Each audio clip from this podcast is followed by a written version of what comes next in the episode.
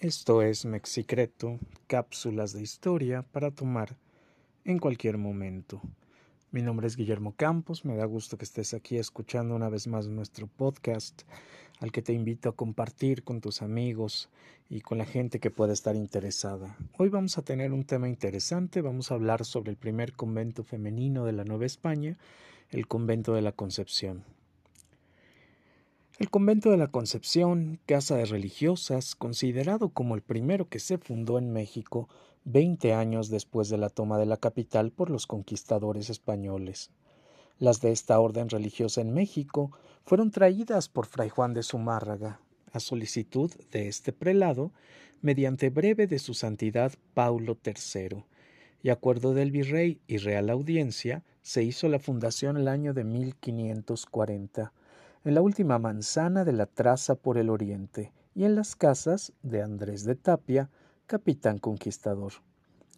Las casas que se compraron para fundar el convento no bastaron para ello, y se compró a don Luis del Castillo la suya, formándose así un claustro donde daban las puertas del coro y confesionarios y otros lugares decentes para el servicio de culto. Las primeras religiosas que vinieron de España a México de la orden concepcionista fueron la Madre Paula de Santa Ana, la Madre Luisa de San Francisco y la Madre Francisca Evangelista. A los pocos días entraron dos novicias y poco a poco fueron aumentando.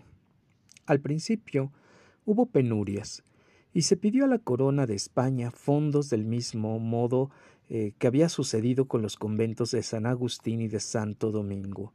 Y no faltaron en México protectores de estas monjas, consiguiéndose con todo esto hacer su iglesia y acrecentar el convento en términos que ya en 1592 había en su recinto casi 300 personas. El año de 1629 asiago para toda la ciudad, no perdonó al convento. Anegadas sus fincas, desocupadas por sus habitantes, las monjas carecían de rentas con que sustentarse, sufriendo aguda crisis, sin poder reparar la iglesia que se venía abajo. Restablecida la calma al pasar los días calamitosos, el capitán Tomás Aguirre Susasnava, alguacil mayor del Santo Oficio, comenzó a hacerles una iglesia nueva, de mayores dimensiones que la antigua, estrenándose estas mejoras con gran pompa, procesión solemne y suntuosos festejos religiosos.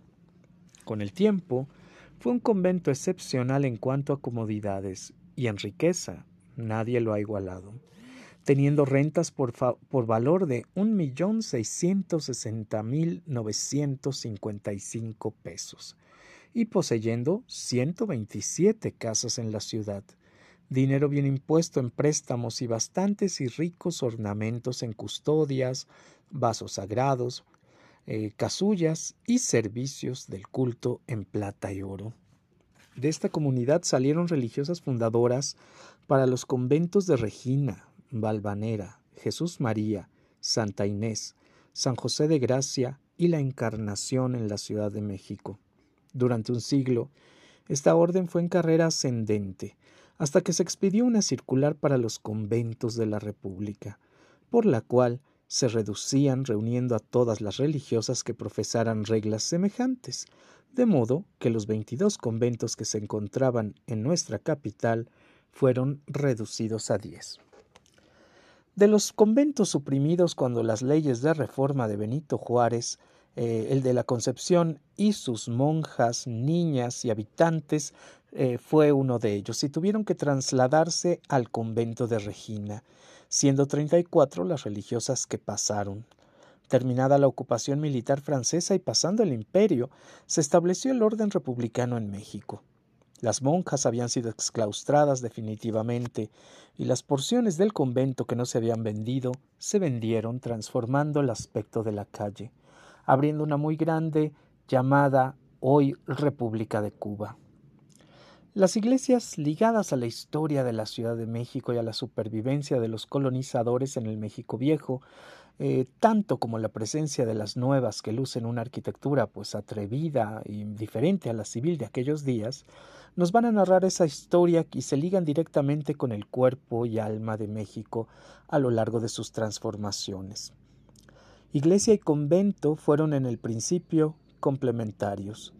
Conforme a partir de 1524 llegaron a la Nueva España las órdenes religiosas, franciscanos en 1524, dominicos 1526, agustinos 1533, jesuitas 1572, dieguinos 1580, mercedarios 1589 y la fecundación de las concepcionistas eh, se va a iniciar en 1530 para extender la fundación de otros conventos de monjas como Regina, Jesús María, Valvanera, Santa Inés.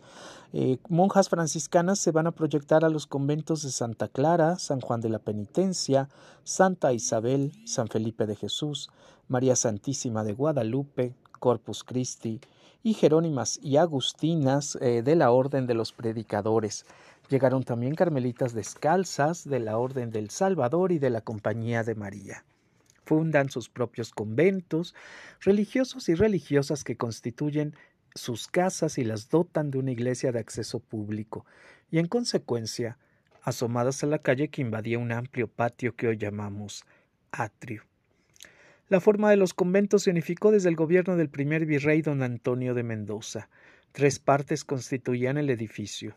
El atrio, usado como camposanto, formado por una explanada limitada por muros con almenas, y tres puertas o sus ejes, las principal al, al eje de la portada del templo.